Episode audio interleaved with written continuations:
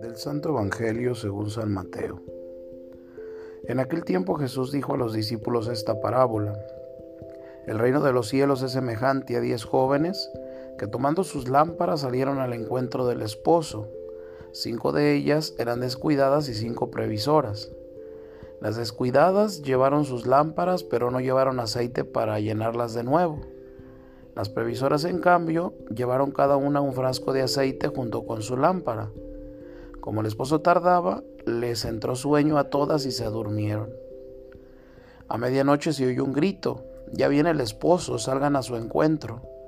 Se levantaron entonces todas aquellas jóvenes y se pusieron a preparar sus lámparas. Y las descuidadas dijeron a las previsoras, Denos un poco de aceite porque nuestras lámparas están apagando. Las previsoras les contestaron, No, porque no va a alcanzar para ustedes y para nosotras. Vayan mejor a donde lo venden y cómprenlo. Mientras aquellas iban a comprarlo, llegó el esposo y las que estaban listas entraron con él al banquete de bodas y se cerró la puerta. Más tarde llegaron las otras jóvenes y dijeron, Señor, Señor, ábrenos. Pero él les respondió, yo les aseguro que no las conozco. Estén pues preparados porque no saben ni el día ni la hora. Palabra del Señor. Hoy, viernes 21 del tiempo ordinario, el Señor nos recuerda en el Evangelio que hay que estar siempre vigilantes y preparados para encontrarnos con Él. A medianoche, en cualquier momento, puede llamar a la puerta e invitarnos a salir a recibir al Señor. La muerte no pide cita previa.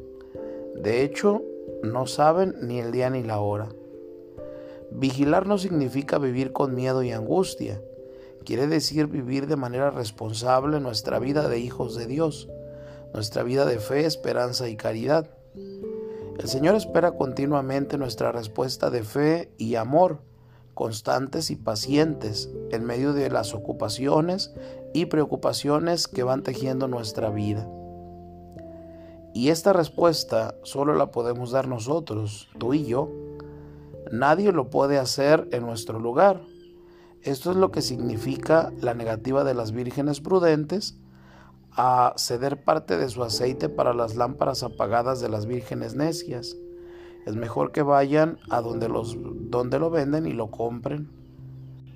Así nuestra respuesta a Dios es personal e intransferible.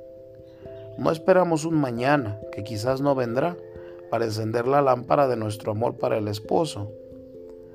Hay que vivir en cada segundo de nuestra vida toda la pasión que un cristiano ha de sentir por su Señor.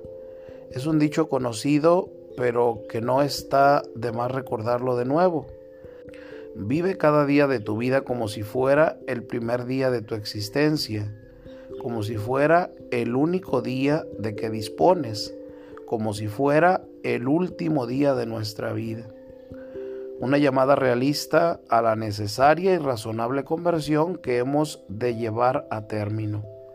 Que Dios nos conceda la gracia en su gran misericordia de que no tengamos que oír en la hora suprema. En verdad les digo que no los conozco.